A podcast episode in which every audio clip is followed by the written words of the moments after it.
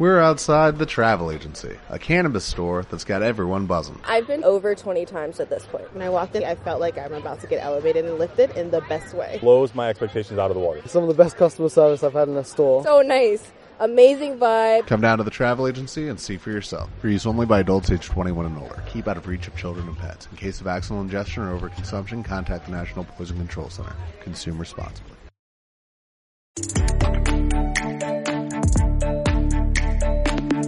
Historias de vida. Un podcast del Observatorio Vodafone de la empresa para autónomos y pequeñas empresas. Con Macarena Berlín.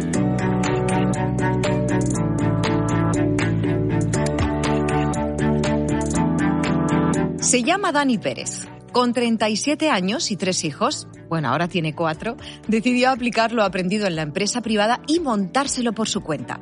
Su negocio ayuda a otros a captar talento y a desarrollar habilidades de liderazgo. La pandemia le impulsó a emprender la transformación digital y de hacer todos sus trabajos de forma presencial pasó a realizarlos pues más de un 70% online. Bienvenidos y bienvenidas a Historias de Vida, el podcast creado por el Observatorio Vodafone de la empresa para acompañar, inspirar y ayudar a autónomos y pequeños empresarios. Comenzamos.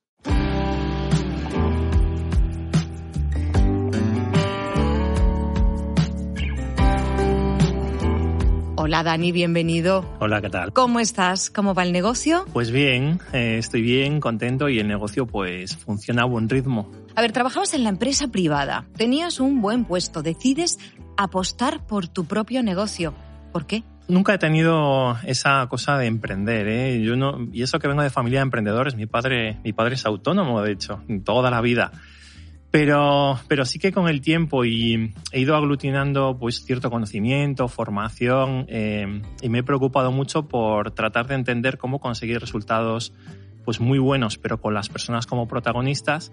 Y poquito a poco eh, entre ese conocimiento, el pensar que podría aportar algo a otras empresas y que mi familia iba creciendo, pues nada, eh, me decidí a, a emprender sin, la verdad, sin un plan preestablecido y casi que me tiré a la piscina. Oye, ¿qué es Talent Area, tu empresa, y a qué se dedica? Bueno, pues Talent Area es un proyecto que tiene que ver con la atracción del talento y con la Ajá. selección de personal y acompañamos a, a empresas muy grandes, sobre todo, a que avancen e implementen políticas de tanto de eh, seducción de talento como de cuidado. No nos gusta, no me gusta mucho hablar de retención, es un- por las connotaciones que tiene, sino que que eso, que sean capaces de cuidar a, a sus equipos para que ellos, como decía dice Richard Branson, sean los que cuiden de sus clientes. O sea, Qué creemos, bueno. creemos mucho en eso. Que bueno, cuidando a tu equipo, tu equipo luego cuida de, de tus clientes que son, que son tuyos, claro. Sí. Arrancas tú solo, ¿por dónde empiezas, Dani? Pues empiezo por, por la formación. Eh, los primeros meses de, de, de Talentaria, eh, que empezó con un logo que encargué, que me, le encargué a una amiga que me hiciese, pues eso, con lettering, eh, sin página web, eh, sin apenas recursos, pues empecé eh, impartiendo formación presencial, sobre todo para empresas pequeñitas, una dinámica que era pues eh, a través de, de la fabricación de un coche, de un cochecito con madera y con, con engranajes y con, y con piezas diversas. eh, eh, pues eso, creábamos varios equipos con una persona que, eh, que pues se hacía, cogía el papel de líder Ajá. eh, y el objetivo era que tratasen de construir el coche más rápido para bajar por la pista que se llama Nerdy Derby. Tiene buena pinta, ¿eh? La frustración, el enfado, la inseguridad son emociones que podemos experimentar como autónomos o pequeños empresarios cuando cometemos un error. Seguro que os suena. Por eso hemos pensado que sería muy interesante conocer el punto de vista de nuestro motivador, de Alex Rovira, que defiende la utilidad de equivocarse. ¿Cuál es la función del error? Porque no nos confundamos, el error no es el fracaso. Buda decía que el dolor es inevitable, pero que el sufrimiento es opcional. Pues podemos decir lo mismo. El error es inevitable, pero el fracaso es opcional. Me explicaré. El error surge de algo en lo que nos equivocamos, normalmente de algo que olvidamos o de que no nos hemos estudiado bien o de que a la hora de aplicar una manualidad, seamos carpinteros, seamos pintores, seamos albañiles, cometemos un error. Eso es normal. Entonces, ¿qué hace? Se corrige, se rectifica y si hay que compensar algo, se compensa. Aprendemos del error y seguimos avanzando. El problema es que cuando nos machacamos por el error, la recreación mental del ruido mental de me he equivocado, me he equivocado, eso es el fracaso. Y el fracaso nos hace perder mucha energía. ¿Qué te parece, Dani? Lo he escuchado. ¿Qué opinas del error? Yo creo que es una de las herramientas que más ayudan a avanzar sobre todo si efectivamente eh, lo agarras como un aprendizaje y no como una piedra en el camino. Bueno, muchísimas gracias como siempre a nuestros motivadores. Enseguida voy a preguntarte cómo te afectó la crisis del coronavirus. Antes quiero que escuches a Rafa Martos. Rafa estuvo aquí también en Historias de Vida. Él trabajaba con gimnasios desarrollando un software para entrenamientos personalizados y con el confinamiento, fíjate, tomó una decisión que le salió muy bien. Decidimos no solo no hacer un ERTE, sino eh, ser valientes y contratar gente porque entendíamos que era el momento de ayudar a los gimnasios a digitalizarse, ¿no? Porque ya el mundo físico no se podía ofertar y habría que ayudar a los gimnasios a digitalizar su modelo y a ofrecer servicio online. Este episodio de nuestro podcast lo podéis encontrar en la web del observatorio observatoriovodafone.com. Historias de vida. Un podcast del Observatorio Vodafone de la empresa para autónomos y pequeños negocios.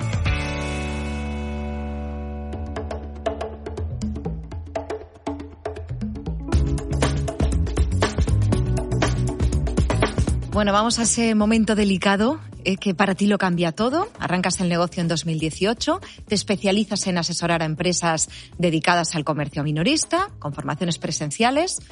No tenías página web, tenías un, un logotipo que te habían hecho. ¿Cómo te afecta la crisis del coronavirus?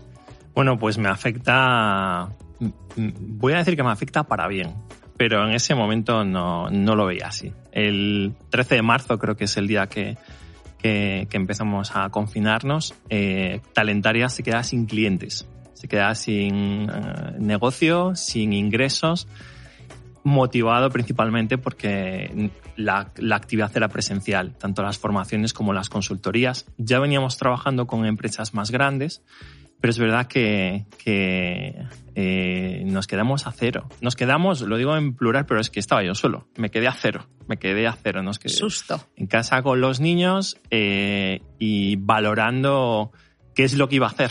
Es entonces cuando decides digitalizarte. Sí. Em, eh, la, tenía dos alternativas. O dejarlo todo y esperar a que pasase la tormenta y volver a lo que estaba haciendo o bien, eh, pues eso, avanzar y, apostar. Y aposté. Eh, aposté, invertí lo que no había invertido eh, desde el principio, tanto en la imagen de marca, me recomendaron, bueno, yo lo que quise fue contratar una web, pero lo que me recomendó la agencia en ese momento, pues fue que, que, bueno, que me plantease el cambiar el logo, trabajar con los colores corporativos. O sea, la imagen de marca, ¿no? Esto es la imagen todo lo que es un rebranding, ah, eh, manteniendo la marca talentaria, pero un, rebranding tanto del logo como de la tipografía. Eh, y llevar a otro nivel, por decirlo de algún modo, eh, el nombre talentaria.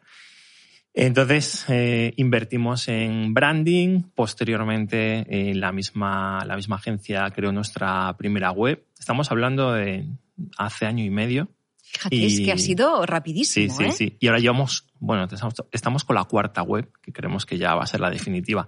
Y al lado de eso, mantuvimos, eh, mantuve eh, muchísima presencia en LinkedIn, que es, para mí es un, un canal fundamental de ventas. Es el centro de tu negocio, es una herramienta digital sin la que tú, pues no estarías donde estás, ¿no? LinkedIn. Sí, sí, la verdad es que sí.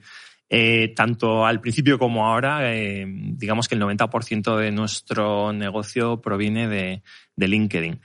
No porque hagamos una acción comercial eh, de, ataque o de puerta fría, por decirlo de algún modo, sino que trabajamos muchísimo con marketing de contenidos, tratamos de aportar contenido de valor a nuestra comunidad, que tenemos más de 20.000 personas que nos siguen todos los días y a partir de ahí, pues generamos eh, sinergias y contactos eh, y con empresas que, que, acaban contratando nuestros servicios. Me parece muy interesante todo lo que tienes que, que, decir sobre LinkedIn, porque hay mucha gente que lo tenemos como algo secundario, ¿no? Como, bueno, es un escaparate que me va bien, estoy ahí porque tengo que estar. Sí.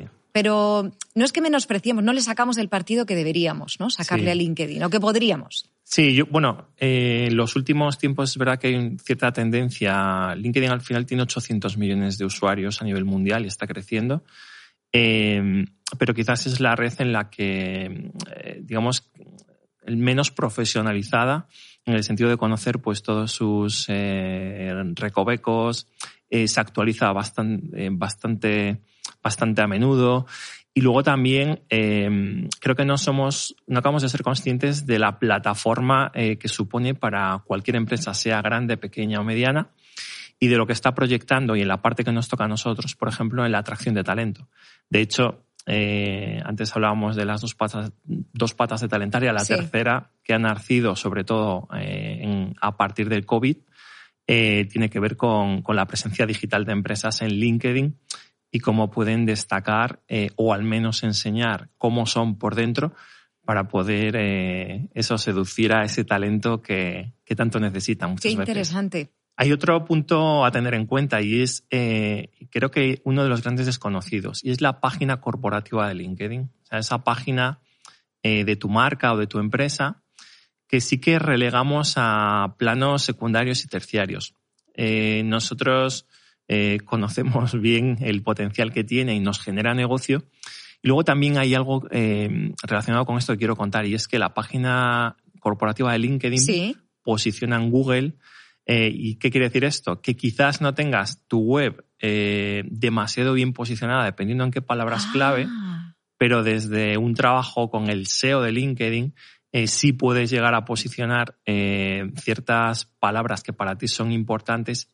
Entonces, aparecerías en un momento dado antes eh, googleando con Bueno, tu página de LinkedIn que con tu Esto página... es importantísimo, esto es que, Sí, está- sí. que estás contando. Y depende de palabras, palabras clave que tengas que colocar. Sí, sí, depende de, bueno, depende de varios factores. Uno de ellos es las palabras que colocas, eh, la intensidad y la recurrencia en las, en el contenido que estás generando.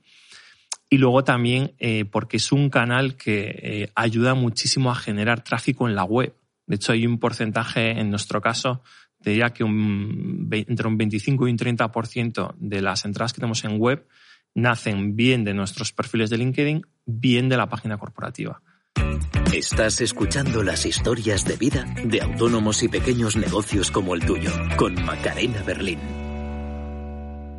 Hemos contado que cuando se decreta el confinamiento tus ingresos pasan a ser cero, pero tú decides ofrecerte para ayudar a otras empresas, trabajas gratis. Sí, sí, sí. Dentro de ese plan de digitalización, de apostar por la web, de apostar por eh, un rebranding y demás, lo que se me ocurrió pues fue empezar a entrenar el cómo comunicar a través de una pantalla. Eh, si tuviese que replicar los procesos formativos, eh, pero a través de otra plataforma que no sea presencial, pues porque no sabía que iba a ocurrir, eh, pues lo que decidí fue primero ofrecer a las empresas, clientes, eh, mis servicios de modo gratuito. eh, Con durante- webinars, ¿no? Webinars sí. gratuitos, que es. a través de LinkedIn, una vez más. Sí, LinkedIn sobre todo. Generé bastante contenido y el 100% con acciones en abierto, eh, compartidas, gratuitas. Y me ayudó a empezar a generar negocio para la vuelta. Oye, esta es la cuarta web ya, lo Sí. hemos hablado antes, es la cuarta versión. Em, ¿Cómo está hecha ahora? ¿Qué necesidades tenías que cubrir en esta nueva versión? Sí, mi primer concepto de web era una web eh, que no podía manejar porque estaba yo solo. Es verdad que ahora mismo hay una persona en el área de marketing eh, que era bastante, mm, eh, no sé, como muy seria, no me representaba del todo ni al proyecto. Eh, y lo que decidimos fue buscar una plataforma que nos ayudase a poder gestionar la web desde dentro, de manera que la actual, que está sobre eh, una, una solución que es Modular DS, lo que nos permite es todos los días eh, actualizar contenidos, hacer pruebas de experiencia de usuario, que es algo que no conocíamos, y sobre todo em, tratar de que la web esté enfocada en, en, nuestra gente, en nuestros clientes, en nuestra comunidad y no tanto en lo que somos nosotros. Entonces, eh, el cambio de WordPress a modular DS para nosotros ha sido un salto de calidad. Es verdad que, mm, esa web por debajo lleva otra tecnología que tampoco teníamos en la parte de selección de personal, eh, que es Bizneo, eh, que es un ATS, es una herramienta que nos ayuda primero a cuidar eh, de los datos de nuestros candidatos. Importantísimo. Y luego eh, poder comunicarnos con ellos, más allá de gestionar procesos de selección, porque eh, si algo tratamos y queremos que nos diferencia es esa cercanía con ellos. Pero hay momentos concretos en los que la digitalización nos ayuda a ser más ágiles y a ayudarles más. Claro, de dar los cursos de manera presencial, os habéis digitalizado tanto que tienes clientes a los que no has visto en persona nunca. ¿Qué porcentaje dirías que de tu trabajo que ahora mismo es eh, digital? Pues más del 70%. Más del es, 70%, Es wow. digital. Eso eh, lo que ha permitido eh, este proceso de digitalización es de una empresa pequeñita, un autónomo que trabajaba en León, a nivel local, eh, a generar negocio en España, Portugal y otros países de Europa. Italia, ¿no? Creo que tienes en Italia hemos hecho Italia. cosas, alguna cosa en Francia, eh, sin movernos. Eh, incluso sin conocer físicamente a, a- muchos de nuestros clientes. Hemos hecho procesos completos de formación para directivos, por ejemplo, equipos directivos, en, los que, en los que no hemos visto a las personas físicamente. Vamos con las herramientas digitales. ¿Cuáles son las herramientas que utilizáis en vuestro día a día? Trabajamos MailChimp eh, para comunicarnos con, con nuestra comunidad y porque somos bastante activos a la hora de, pues ofrecer eh, herramientas de búsqueda de empleo. Muchísimo Zoom como plataforma, te diría, a nivel, eh, a nivel video, videollamada, videoconferencia es la que más utilizamos. Eh, hemos probado Typeform, por ejemplo, para eh, trabajar un poco la experiencia del, Los formularios, ¿no? Sí, en lugar Ah. del formulario típico, pues eh, incluir un bot que nos ayude a interactuar, por ejemplo, con, con, pues, con- con candidatos o con, o con clientes. Y luego, por supuesto, WhatsApp, yo creo que es que lo tenemos todos Sí. eh, muy Que lo introducido. damos por sentado, pero es una de nuestras sí, grandes herramientas. Y todo lo que tenga que ver con almacenaje en la nube, con... La suite eh, de Google, esto Sí, sí, sí, sí. Google Analytics te diría varias veces al día para ver pues dónde están aterrizando eh, los usuarios, si efectivamente pues el contenido que estamos pues aportando es de valor. Dani, que no se nos olvide, tú recomiendas cuidar mucho Google My Business, esa fichita de un negocio que nos sale cuando buscamos un restaurante, por ejemplo, con el horario, la dirección, las valoraciones de los clientes. Nosotros, o sea, yo lo recomiendo mucho y es que eh, cualquier eh, herramienta, que además en este caso es gratuita, pero igual que LinkedIn y cualquier red social, eh, cualquier herramienta que proyecte a nuestra empresa a nivel público, eh, tendríamos que percibirla como, como un comercio físico. O sea, que si alguien pasa por allí, aunque no la estemos Sí, sí, potenciando por Google My Business o por Facebook o por Instagram, por, por LinkedIn, eh, que vea eh, la representación de lo que podemos llegar a hacer y de qué somos nosotros. Entonces, si eso no está cuidado, eh, lo que proyectamos, aunque tengamos otras redes muy bien trabajadas, eh, pues es, eh, es que igual no estamos haciendo las cosas tan bien como estamos contando.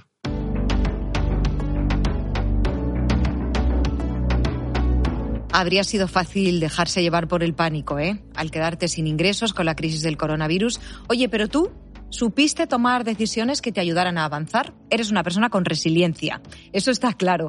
Una característica de lo que nos ha hablado en muchas ocasiones nuestro motivador Mario Alonso Puig. Las características propias de una persona resiliente son las siguientes. Cuando se encuentra con una situación de alta presión, no manda esa presión a los demás. Es decir, porque a una persona le griten, no se dedica a gritar a los demás. Porque una persona se sienta pequeña, no se dedica a empequeñecer a los demás. Es decir, cuando una persona es incapaz de gestionar la presión que recibe, reducir esa presión, ser firme a la hora de hacer peticiones, pero no ser duro con los colaboradores, esa es una persona resiliente. Aquella persona que es incapaz de gestionar su presión, que inmediatamente la proyecta en los demás, la proyecta en el mundo, que está todo el día eh, buscando culpables, sintiéndose como una víctima, quejándose, es una persona que no ha construido resiliencia. Pero esto es importante mm, ahora mismo ponerlo eh, en perspectiva. Que una persona ahora no sea resiliente no quiere decir que mañana pueda no serlo. Es decir, nuestro punto de origen no es nuestro punto de destino. Ahora, sí hay que saber diagnosticar nuestro nivel de resiliencia porque tenemos que saber de dónde partimos. Si yo quiero hacer un viaje a Nueva York, tengo que saber si mm, mi origen está en Barcelona o mi origen está en Madrid. Entonces, esto es fundamental. Ahora, tenemos que ser capaces de reconocer nuestra verdad, aunque a veces no sea fácil hacerlo. A mí eh, me impactó mucho en una formación que tuve, temas de, liderazgo, gestión de equipos y demás. Sí. me dijeron que deberíamos enfocarnos siempre en lo que sí está en nuestra mano y no tanto en lo que, los elementos externos.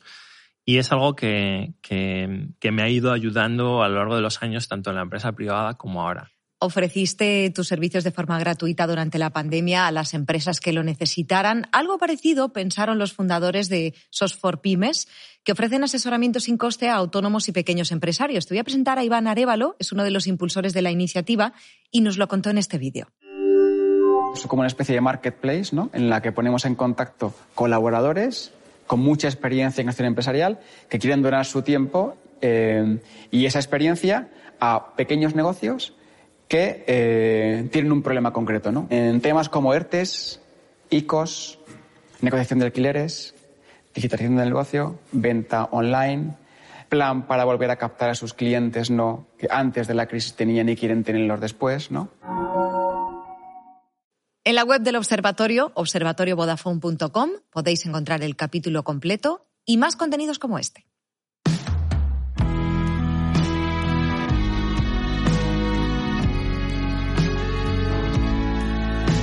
Dani, ¿cuál es el mejor consejo que te han dado y cuál es el que querrías dejar aquí hoy en el observatorio? Con respecto al mundo del emprendimiento es que una empresa eh, no solamente se debe dedicar a facturar, sino que debería dejar algo en el entorno, debería ayudar y tratar de que, al menos en su círculo más cercano, el mundo sea un poco mejor. Eh, eso, a mí eso me ha marcado mucho y no lo veía en la empresa privada, eso no tenía esa percepción. Y el que me gustaría dejar eh, son dos. El primero, eh, que enamorarse de una idea, bueno, pues no tiene por qué ser la mejor solución. Podemos, podemos avanzar hacia otras, otros proyectos o hacer otras cosas. Yo mismo no sé qué voy a hacer dentro de cuatro o cinco años. Ojalá que sea en esta línea, pero no lo sé.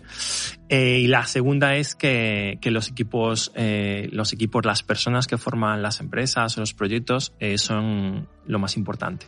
O sea, no hay nada que pueda marcar tanto la diferencia como la gente de tu equipo.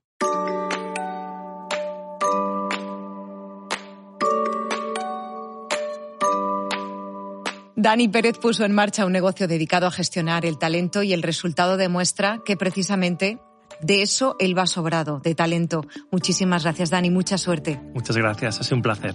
Pequeños empresarios y autónomos, ya sabéis que podéis encontrar los episodios de este podcast, Historias de Vida, en todas las plataformas de audio y que tenéis más contenidos útiles e inspiradores en la web del observatorio, observatoriovodafone.com. Y si nos ponéis una buena valoración a este capítulo, os lo agradecemos. Hasta la próxima. El Observatorio Vodafone de la empresa.